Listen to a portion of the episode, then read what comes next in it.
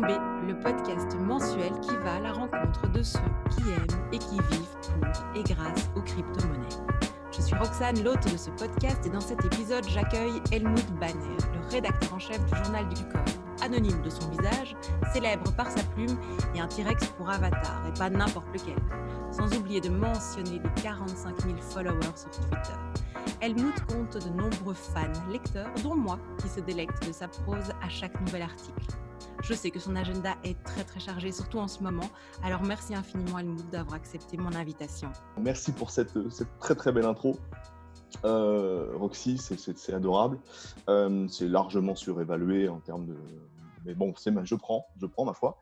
Donc, Nana, je vous parle de Polynésie française où il est actuellement 7 h du matin et il doit être 18 euh, h chez toi, Roxy, en Belgique, si je ne dis pas de bêtises. Tout à fait.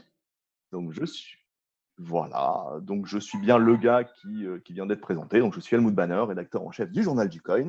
Et merci beaucoup, Roxane, de m'inviter dans ton euh, podcast Plan B, que j'ai le plaisir de connaître depuis bien longtemps, même depuis d'autres époques où on a eu l'occasion de se rencontrer. Euh, y compris dans d'autres contextes médiatiques. Et c'est euh, avec un grand plaisir euh, que je, que je participe cette fois-ci, après avoir simplement été auditeur. Eh bien, merci à toi. Dis, on va rentrer directement dans le vif du sujet, avec une question que je pose à tous mes invités, sans exception. Quand est-ce que tu as entendu parler pour la première fois du Bitcoin ou alors était-ce peut-être déjà d'une autre crypto-monnaie? Est-ce que tu t'en souviens? Je m'en souviens. Je m'en souviens.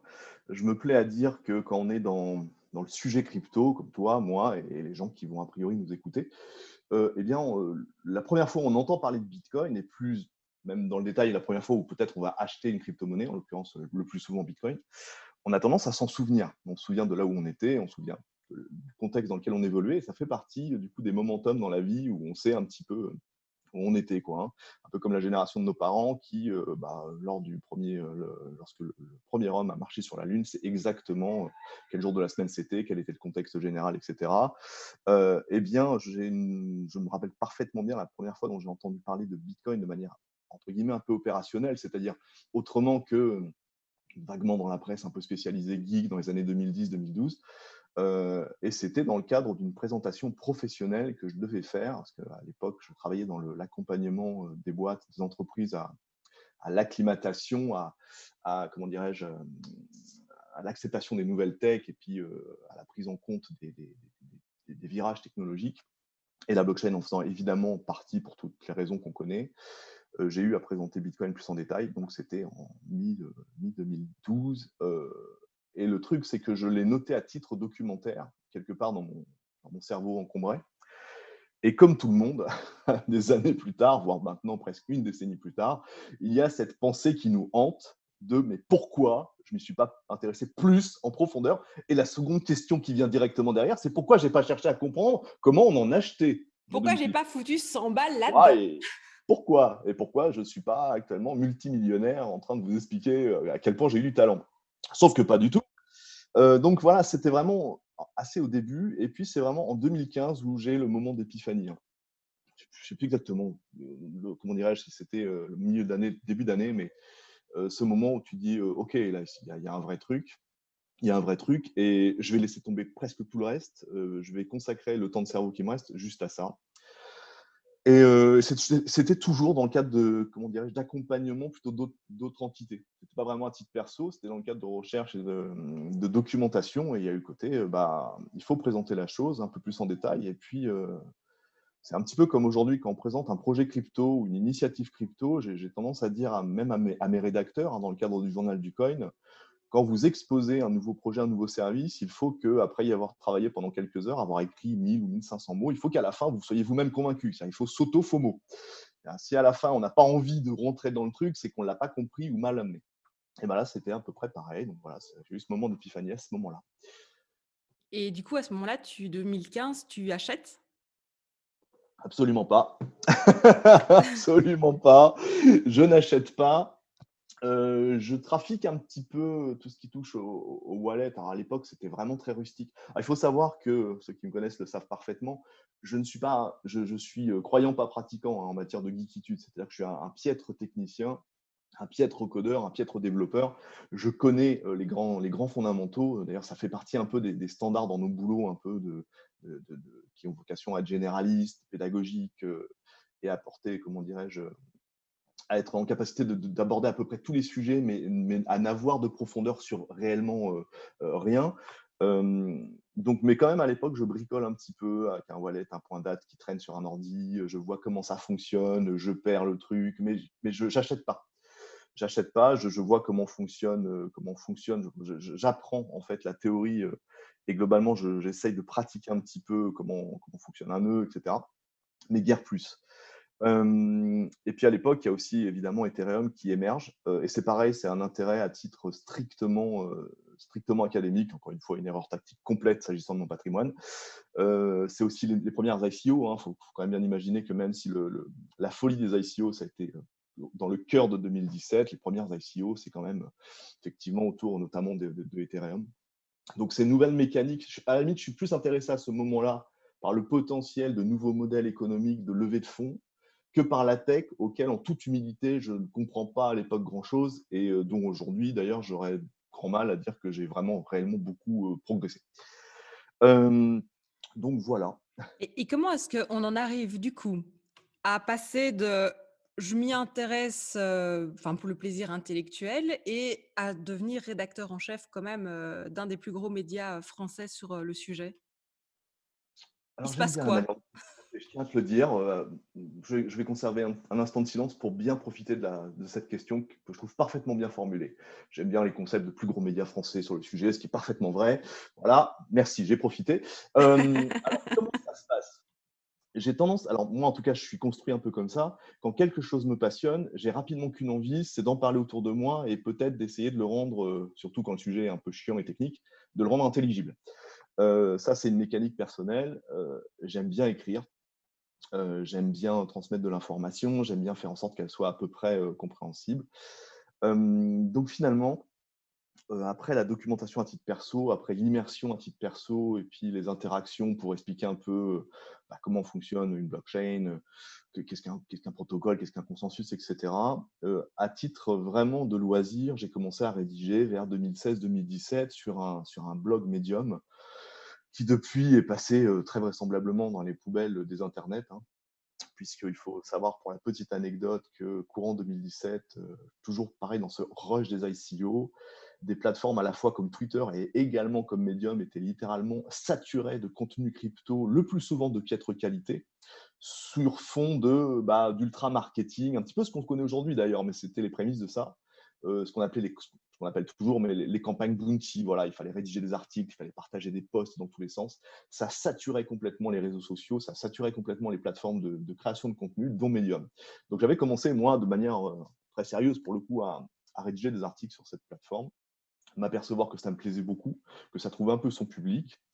Et puis, euh, donc ce, truc-là finit par disparaître, par être banni par la plateforme qui décide un beau jour de, que tout ce qui touche à la crypto, les tokens, le bitcoin, c'est pas propre d'air qu'il faut s'en débarrasser. Et à ce moment-là, je commençais à interagir avec l'équipe originelle du journal du coin, euh, à qui j'ai proposé tout simplement eh bien, des contenus. Ils m'ont fait le, plaisir, l'honneur à l'époque, parce que pour moi, dès 2017, le, JDC, c'était la référence. Hein ça il y a cinq ans. Euh, ils m'ont fait le plaisir de m'intégrer assez rapidement au pool de rédac. J'ai commencé à rédiger, eh bien euh, voilà, à ce moment-là. Et puis, euh, comme, bah, comme a priori ça fonctionnait pas trop mal, au fur et à mesure, j'ai évolué dans cet écosystème, écosystème dans lequel on a la chance d'être plus, plus encore pour très longtemps. Ça se terminera, mais on peut encore s'offrir le luxe d'être des autodidactes. On vient tous d'horizons qui ne sont pas nécessairement tech. Moi, je viens pas du milieu du journalisme typiquement pas du milieu tech, encore moins. Justement, est-ce que tu, tu, peux nous parler un peu de ta vie d'avant? Alors, ma vie d'avant. Donc, je suis un vieux dinosaure, hein, comme tout le monde l'aura compris. Donc, j'ai eu plusieurs vies avant, avant la crypto et la blockchain. Euh, celle qui est la plus intéressante, c'était celle qui constituait, qui, euh, enfin, qui, voilà, qui, me, qui, me, permettait de faire du conseil stratégique aux entreprises ou aux administrations c'est très ronflant hein, comme, terme, mais ça consistait essentiellement à monter des dossiers sur telle ou telle thématique euh, afin de, mettre en avant des points, des points un peu stratégiques. Du genre, ce secteur, il faudrait vous y intéresser parce qu'il y a un bassin de croissance. Celui-là, c'est peut-être pas très pertinent de, mettre autant de pognon alors que clairement, la vague est passée. Euh, donc ça, c'était mon boulot. C'était mon boulot, ça me plaisait beaucoup. Mais arrive un moment, euh, tu t'aperçois que tu n'es qu'un maillon euh, d'une longue chaîne euh, sur laquelle tu n'as pas vraiment de prise. or, voilà, j'ai toujours eu envie d'avoir un, impact sur le monde sensible un peu plus important. Et il se trouve qu'encore une fois, dans la blockchain, la crypto, on a cette opportunité, dans toute l'adolescence du secteur, de pouvoir faire la différence. C'est-à-dire, voilà, chaque, toi, ton podcast, par exemple, tu le montes spontanément, j'imagine, à partir d'une ambition, d'une envie, et il peut changer les choses. C'est-à-dire que tu peux atteindre des gens qui tout à coup vont avoir leur moment d'épiphanie et vont changer l'industrie dans cinq ans. Et ça, c'est assez fabuleux. Alors que mon boulot d'avant, euh, bah, je rendais des docs et des synthèses à des gens qui voyaient euh, leur journée euh, s'égrener autour de la lecture de centaines d'autres docs et de synthèses. Ça nourrissait une machine globalement qui allait nulle part et ça me plaisait plus. Et si tu as un vrai impact sur le monde, mais du coup, à quel moment est-ce que tu en as fait ton métier? À quel moment est-ce que ça a été rémunérateur et tu as pu quitter cet autre métier que tu avais? Alors, c'est une question intéressante.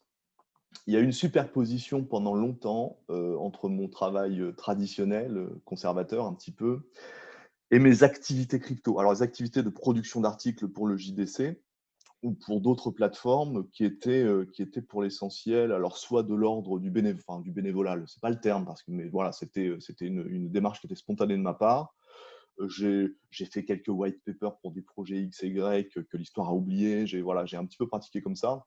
Je gagnais un peu de crypto. Euh, j'ai toujours, euh, le plus possible, essayé d'être très tôt, hein, d'être rémunéré et de payer aussi en crypto. Parce que j'estime qu'en tant qu'acteur de l'industrie, si on ne le fait pas nous, on ne peut pas espérer que le reste du monde s'y fasse. Quoi, hein. Après, pour des raisons fiscales qu'on connaît, c'est compliqué en France, mais donc pendant longtemps, ça a été un petit peu cette espèce d'entre-deux. Et je suis full-time full time, vraiment crypto, c'est-à-dire que tous mes revenus sont issus d'une manière ou d'une autre de l'écosystème crypto depuis environ deux ans et demi.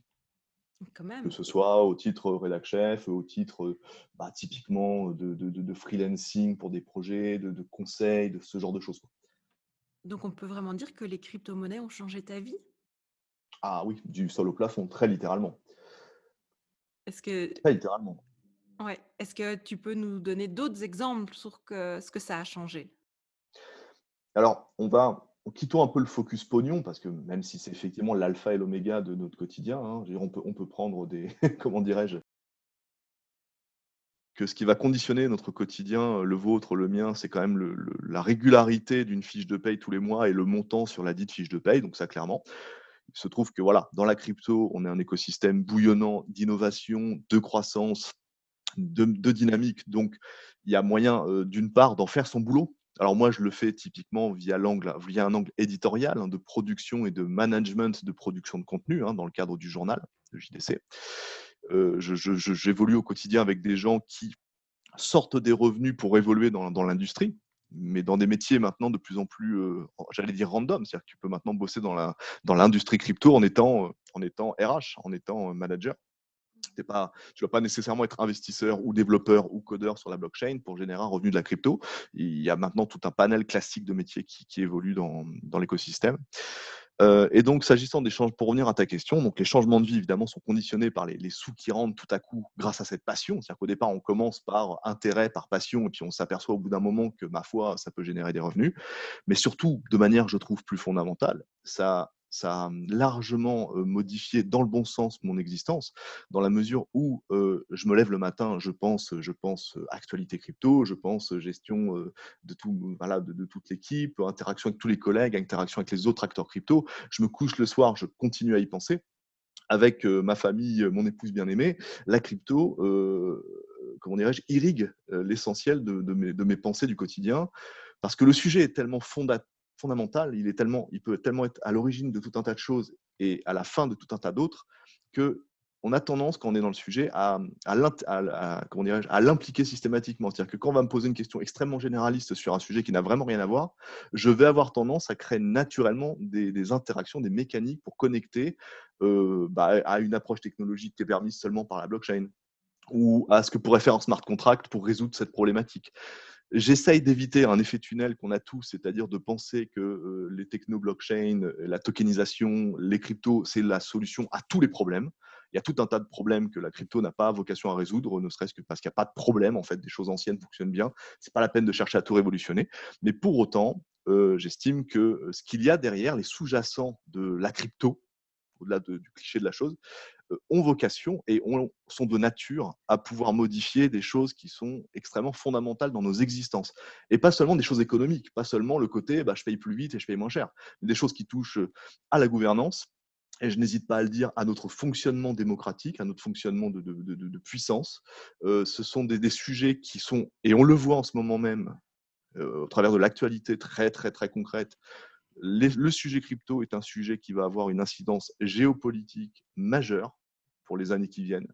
On, commence à voir les prémices avec évidemment le Salvador qui accepte le Bitcoin comme, monnaie officielle aux côtés du dollar. On le voit avec les problématiques euh, sino-russes euh, cristallisées autour de la, du sujet du minage avec des angles différents. Euh, et puis on, voit par cette capacité et cette obligation qu'ont les banques centrales à travers le monde de s'accaparer le sujet crypto en lui donnant le phoné des, monnaies, des, monnaies électroniques de banque centrale qui, qui, jamais ne cite Bitcoin et avec vraiment des pincettes la blockchain, mais qui finalement propose exactement la même chose en beaucoup moins bien et en beaucoup, plus, beaucoup moins libre et en beaucoup plus contraint. Je crois que ce serait intéressant pour nos auditeurs justement de parler de cette différence entre bah, les blockchains privées, les blockchains publiques et, et en quoi bah, la différence avec les, crypto-monnaies des banques centrales Bien sûr. Et qu'est-ce que ça, qu'est-ce que ça, comment dirais qu'est-ce que ça implique? Une blockchain en soi, c'est une technologie qui n'a pas de nature idéologique particulière. c'est un outil. On va avoir trois grands, je ne veux pas rentrer dans un machin académique, mais on va avoir vraiment trois, grands, grandes catégories de, réseaux distribués de type blockchain. On va vraiment avoir la, la blockchain publique, sans aucune barrière à l'entrée, qui est par nature distribuée, décentralisée n'importe qui peut en, mettre en place et animer et coordonner un nœud, en sortir. il n'y a pas du tout de, censure, il n'y a pas du tout d'impossibilité, enfin comment dirais-je, de conditions pour intégrer le réseau. Euh, à l'autre euh, extrémité du spectre, on va avoir ce qu'on appelle donc une blockchain privée, c'est-à-dire que typiquement, euh, une blockchain, vous pouvez la déployer sur trois ordinateurs à l'intérieur de vos bureaux. Elle va fonctionner sur les mêmes fondamentaux techniques, hein, avec le même type de validation, les mêmes consensus. Simplement, elle sera sous le contrôle effectif, réel, concret, des gens limités qui possèdent et qui administrent et qui opèrent un nœud.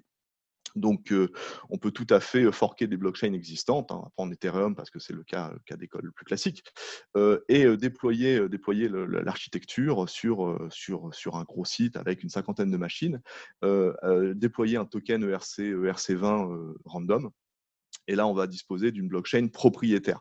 Euh, et enfin, on va avoir un entre-deux qui s'appelle la blockchain de consortium, où finalement, on va intégrer, c'est par exemple typiquement euh, ce que Feu Libra, enfin Feu Diem, ex-Libra, avait, euh, avait, avait proposé comme, comme, comment comme proposition technologique, c'est-à-dire Libra, c'était un consortium d'acteurs hein, dans lequel vous vous souvenez, hein, il y avait typiquement au départ, avant que finalement ils enlèvent les pattes parce que ça brûle, il y avait, il y avait Visa, il y avait PayPal, il y avait tout un tas d'acteurs comme ça qui, participaient aux côtés de Facebook, enfin feu Facebook donc, et bien à la, au management, au, réseau du réseau du, réseau potentiel Libra. Donc là, c'était vraiment l'archétype de la blockchain de consortium. Et donc à chaque fois, l'outil est le même. La techno foncièrement est la même. évidemment, il y aura des, comment des problématiques en termes de, masse critique, parce qu'une blockchain publique libre et entièrement décentralisée a une masse critique peut être immense, là où une blockchain privée euh, qui tourne sur quelques bécanes va pas avoir les mêmes, euh, les mêmes contraintes techno. Alors là, pour le coup, je vais pas plus loin parce que je risquerais de dire des bêtises et que, et que je l'évite en public. Mais pour autant, euh, ce qu'il faut comprendre, c'est que dans ces trois cas, public, consortium, privé, l'outil est le même, mais c'est le seuil de liberté et le seuil bah, d'auditabilité et de distribution qui va changer. Une blockchain publique, typiquement Bitcoin, qui est l'incarnation de la blockchain publique absolue, et par sa nature décentralisée, sans barrière à l'entrée ni à la sortie, etc., elle est du coup formellement incensurable. C'est-à-dire que ce qui s'y opère échappe au contrôle d'un tiers aussi puissant soit-il. Alors, on ne va pas rentrer dans le débat de qui détient la puissance de minage, qui ne le détient pas, etc., parce que après, on, arrive sur ces zones où il y a des débats qui, n'ont pas encore euh, finalement euh, trouvé d'issue tranchée. Donc, ce n'est pas tellement le sujet. Ce qui est certain, c'est que toute proportion gardée, la blockchain publique la plus décentralisée et du coup par nature la plus libertarienne et la plus euh, voilà celle où, la liberté totale s'exerce le plus, c'est typiquement la blockchain Bitcoin. Et à l'autre extrémité encore une fois du spectre, une blockchain entièrement propriétaire et entièrement managée et détenue par une entité comme, comme comment le modèle qui est promu par les banques centrales, hein, quelle qu'elle soit, hein, elle ne réinvente pas la roue, c'est toujours le même modèle, eh bien, on a l'archétype d'une blockchain qui ne respecte plus le standard un petit peu de valeur, le corpus de valeur qui a initialement été, euh, qui a initialement irrigué et porté l'idée de la blockchain. Euh, c'est un débat qui est quasiment philosophique, qui serait de dire euh, l'inventeur du fusil, euh, peut-être après tout, son seul objectif, c'était de la dissuasion et de la défense. Maintenant, le fusil sert à, faire la guerre, à agresser, etc. donc la blockchain, c'est un fusil extrêmement puissant, c'est un fusil qui peut servir à armer l'ONU, mais c'est aussi un fusil qui peut tomber dans les mains bah, des, pires, des pires malfaisants. donc là, rien que dans la manière dont j'utilise cette métaphore, vous comprenez de quel côté je place la malfaisance. La blockchain est utilisée et déployée de manière extraordinairement hypocrite par les banques centrales aujourd'hui pour créer des monnaies centrales, des monnaies électroniques de banque centrale, qui sont, de mon point de vue, comment dirais-je, assorties de tous les défauts des monnaies fiat, auxquels maximisés par par tout le danger incarné bah, justement euh, par le côté sombre d'une blockchain quand elle est complètement sous contrôle d'un seul acteur. C'est-à-dire euh, bah, tout ce qu'on aime chez la blockchain, c'est-à-dire l'auditabilité, la transparence, euh, l'invulnérabilité, eh bien là aussi, on parle d'un outil qui est d'une puissance folle et qui pourrait être retourné contre les gens. Typiquement, eh bien, imaginons un monde complètement dystopique où l'argent liquide disparaît et où l'argent électronique est géré par une blockchain elle-même complètement sous contrôle d'une entité centrale, en l'occurrence la banque centrale, euh, eh bien, ça implique que toutes les transactions seront ultra traçables, hyper traçables, infiniment plus qu'aujourd'hui. Et là, bien souvent, l'argument, c'est de dire oui, mais bon, il y a des outils de gouvernance, il y a des organes de gouvernance, de contrôle des banques centrales, euh, les choses ne sont pas laissées en roue libre complète, etc.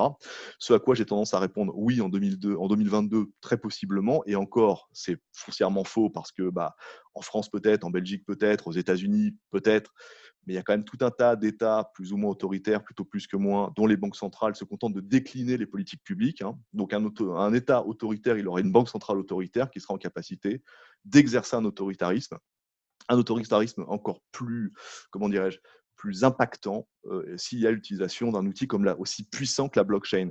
Et même nous, euh, dans nos petites démocraties euh, très confortables, qui semblent très modernes, qui semblent très solides, on n'a pas idée de ce vers quoi on peut évoluer dans 5, 10 et 15 ans. Et comme vous le savez, eh bien, la blockchain a la vocation à durer, a la vocation à être là pour une longue période. C'est un peu une de sa nature, enfin, sa nature fait en sorte que ça soit le cas.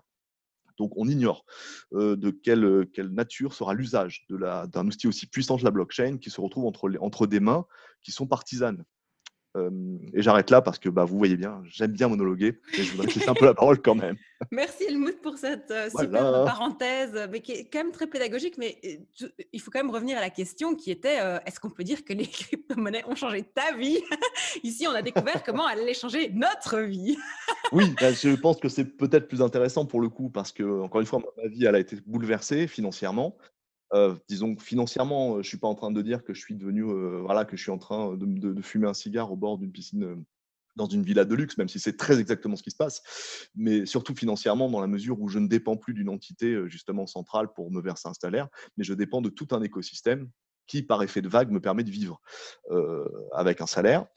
Et puis, bah, au quotidien, comme vous tous, hein, je suis toujours le nez bah, sur les technos, sur les innovations, sur les, sur les actus, bien évidemment, et un petit peu sur les cours. Hein, je, vais quand même l'admettre, même si j'aime pas trop.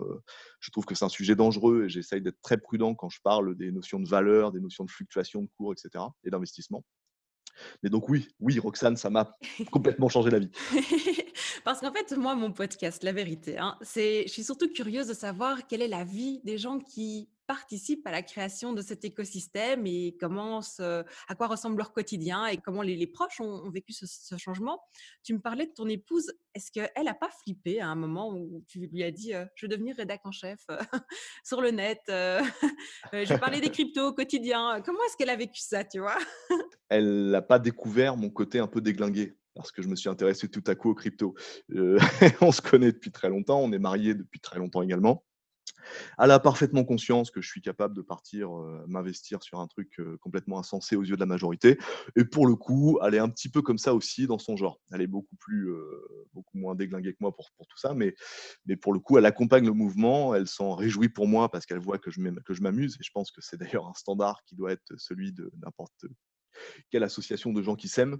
Quand tu vois que ton partenaire prend du plaisir et, devient heureux de faire un truc, la seule réaction légitime, c'est de l'accompagner et de t'en satisfaire. C'est exactement ce qui se passe. Elle m'aide beaucoup elle me prend évidemment pour, pour un cinglé, mais elle m'aide beaucoup pour tout un tas de choses au quotidien. C'est elle qui gère. Là, on a, on a, des, on a une société en, Polynésie hein, pour, pour, coordonner des choses. elle me donne un, gros coup de main parce que elle, sa spécialité, eh bien, c'est tout ce qui va toucher au, au RH, tout ce qui va toucher aussi à l'organisation d'entreprise. Donc, ses compétences sont, je les exploite souvent le sujet crypto en lui-même, alors elle, s'y intéresse parce que je passe ma vie à en parler hein, globalement, mais voilà, ça l'inclut dans, dans, un panel de, culture générale plus large.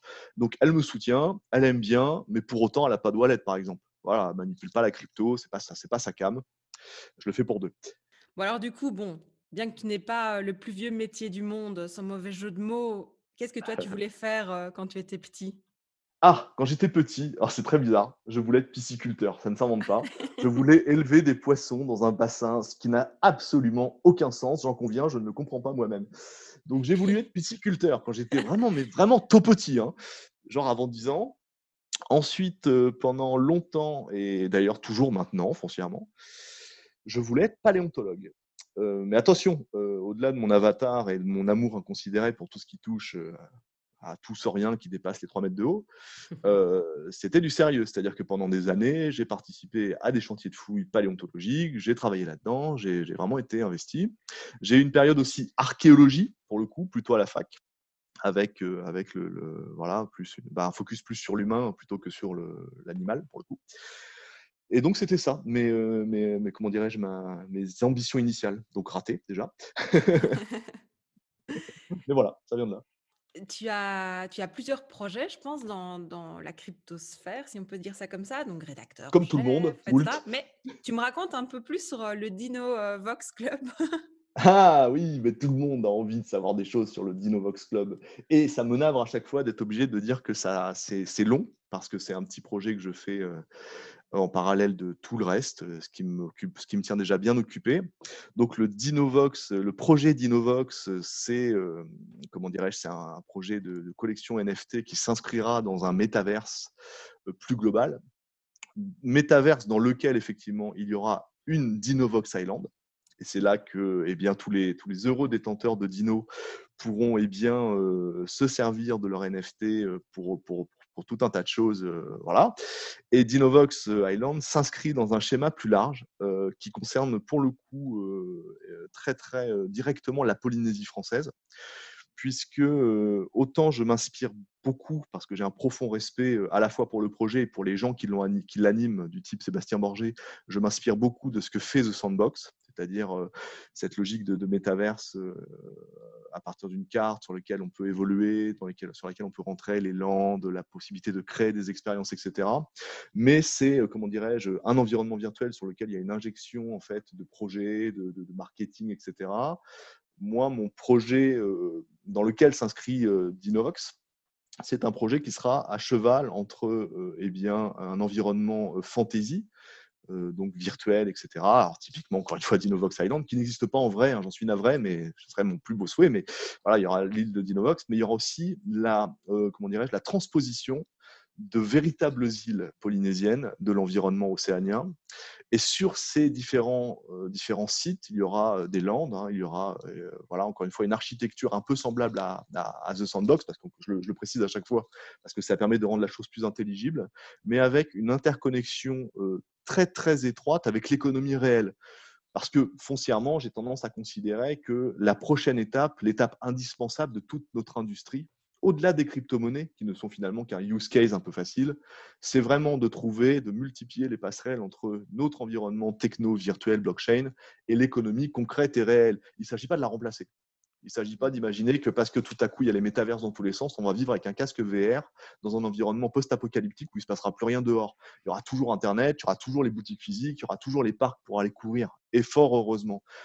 En revanche, il faut trouver des interconnexions et mon projet d'Innovox s'inscrit dans cette mécanique-là, une mécanique de métaverse qui sera en partie euh, en, comment en correspondance avec la réalité physique, tangible des îles polynésiennes et qui auront vocation à promouvoir ce qu'il s'y passe les initiatives artistiques, les initiatives commerciales, les initiatives de gaming, que sais-je, etc.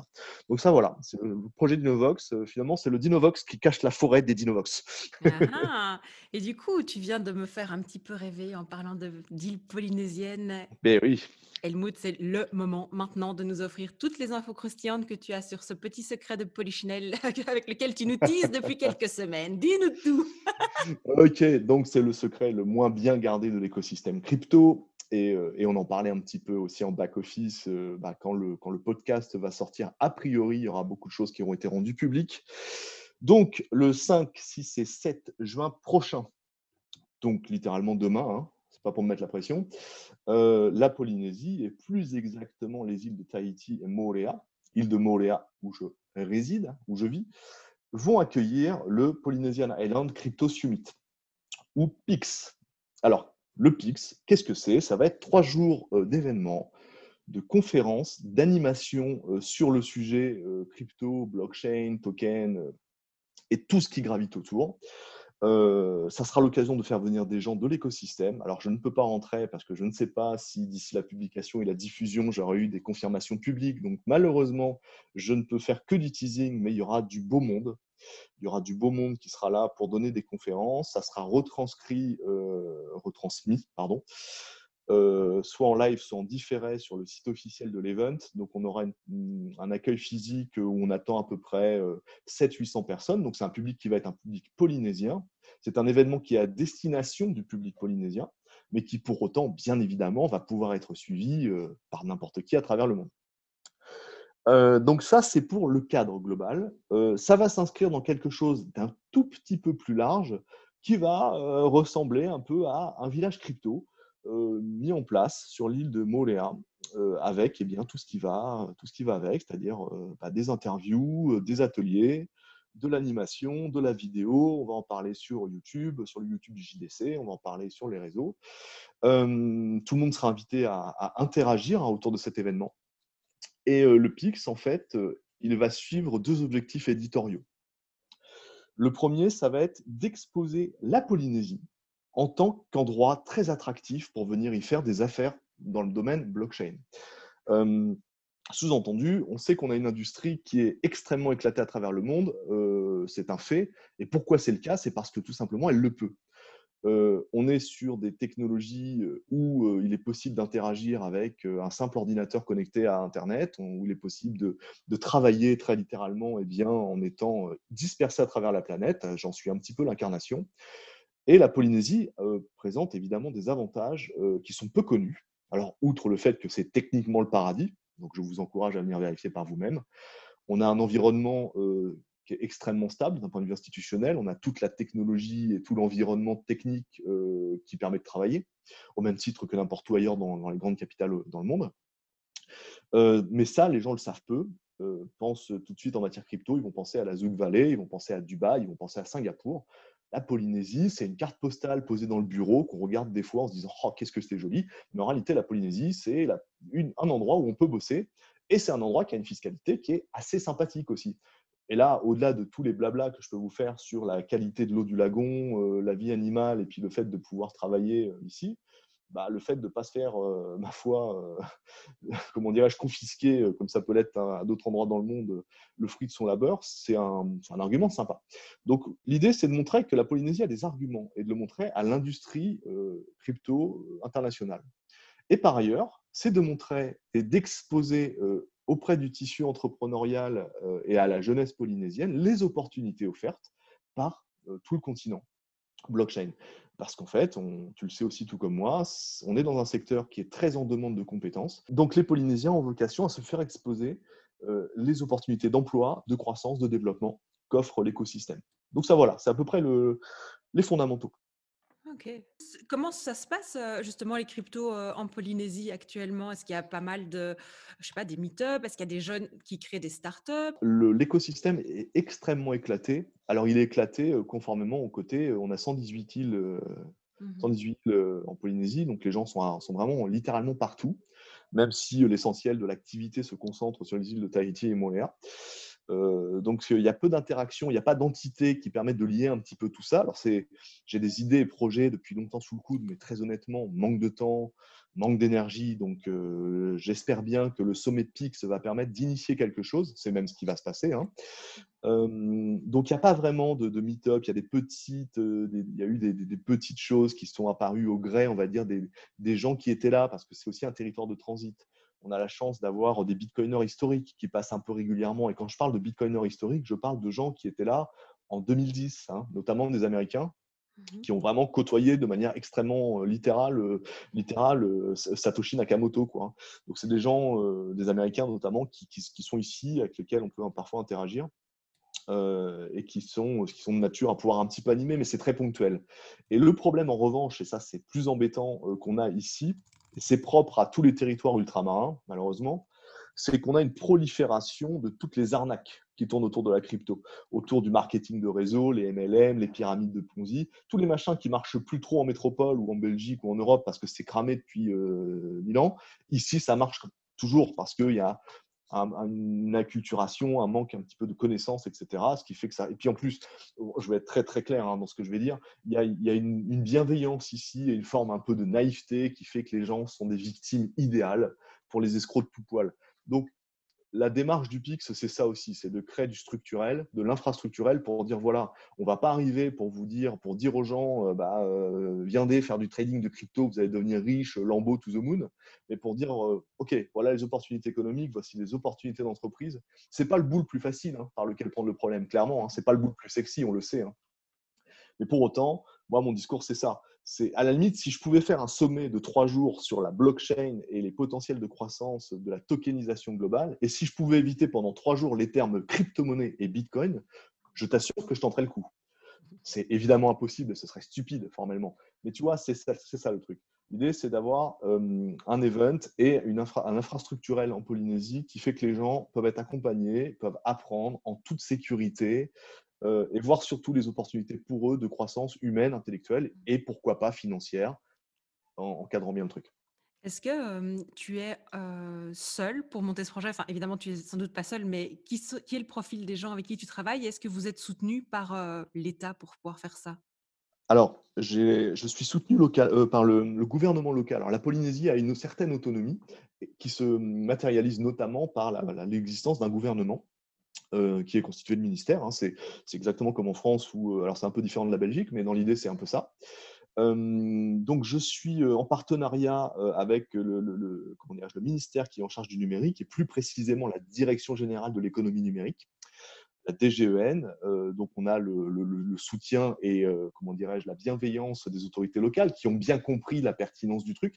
Alors, ça a demandé beaucoup de pédagogie, hein, tu l'imagines bien les premières réactions, c'est ouais, bah, vous voulez vendre du Bitcoin, ça monte, mais là c'est descendu, enfin le n'importe quoi habituel.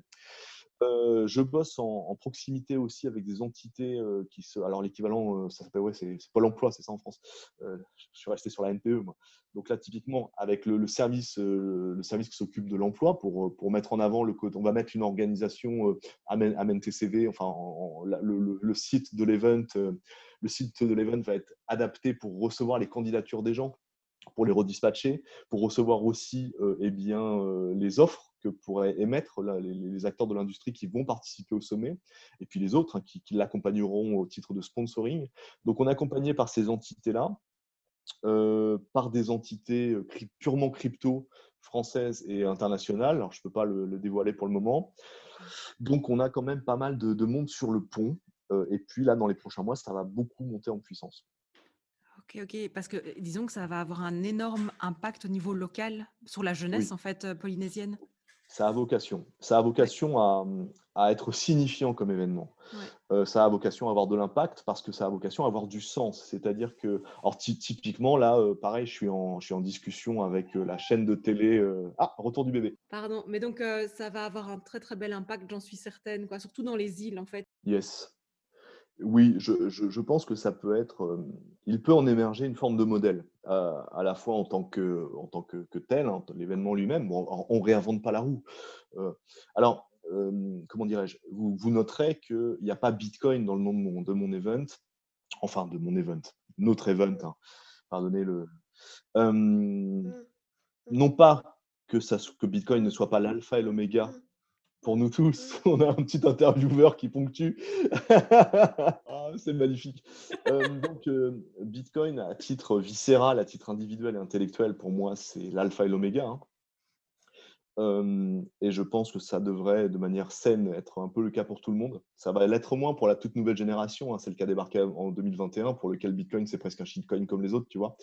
Mais pour autant, pour autant ce qui m'intéresse, c'est de faire un sommet qui est structuré autour de la notion de développement et de croissance autour de l'économie on-chain. et Bitcoin, dans toute sa, son, antique splendeur, eh bien, ce n'est pas l'unique axe pour tout ça.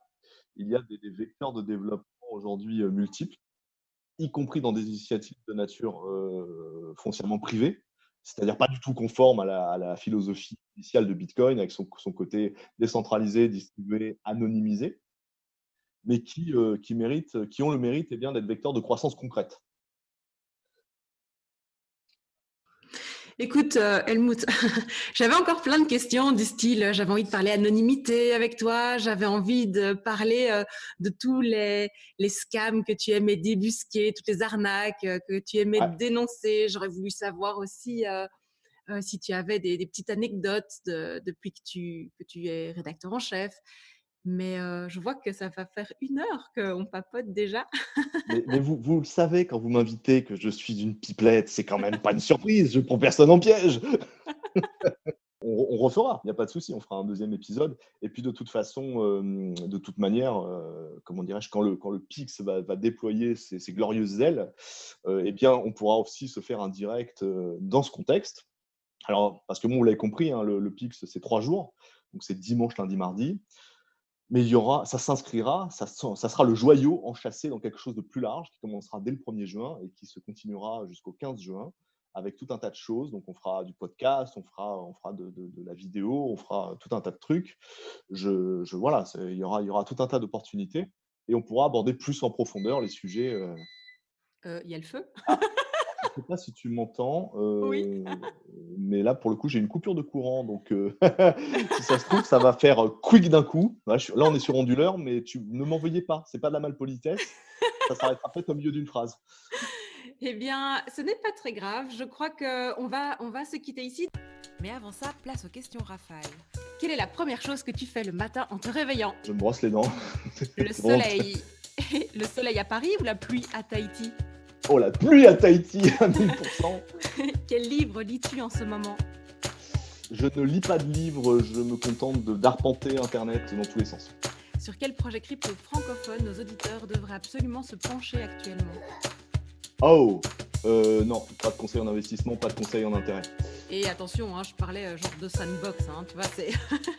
ouais, c'est international le sandbox. Ouais. non, mais je me méfie parce que, encore une fois, je suis, je suis très vigilant sur la lourdeur de la parole. Tout à fait. Qui serait, selon toi, quand même la personne à suivre dans la cryptosphère francophone en 2022 ah, la personne à suivre, alors euh, clairement, clairement Maxime Prigent. il est à cheval entre crypto et, et marché traditionnel, mais c'est un extrait d'intelligence quotidien. Ok, super. Euh, si tu avais quand même 100 euros à investir, dans quoi tu les investirais toi, en sachant que ce n'est pas un conseil d'investissement? Ah, euh, là tout de suite, euh, avec tout ce que je sais, si j'ai 100 balles à mettre dans un... Waouh ce n'est pas un conseil d'investissement, les amis, hein. mais très probablement dans l'e-trust. Est-ce que tu crois au métaverse? Oui, à 100%. Et les NFT Oui, à 200%. Quelle est la dernière chose que tu fais avant d'aller dormir Je me brosse les dents. Et qu'est-ce qu'on peut te souhaiter pour la suite euh, Réussir à ne dormir que 3 heures par nuit, ça m'arrangerait beaucoup. Ah, ça nous arrangerait tous. Mais je ne te souhaite pas ça parce que sinon, tu vas être déglingué. oui, eh bien... arriver à ce stade de toute manière. Un peu plus, un peu moins. Sur ce, je te souhaite par contre, non pas de dormir trois heures par nuit, mais d'avoir beaucoup de succès avec le PIX et, euh, pour bah, tu entreprends.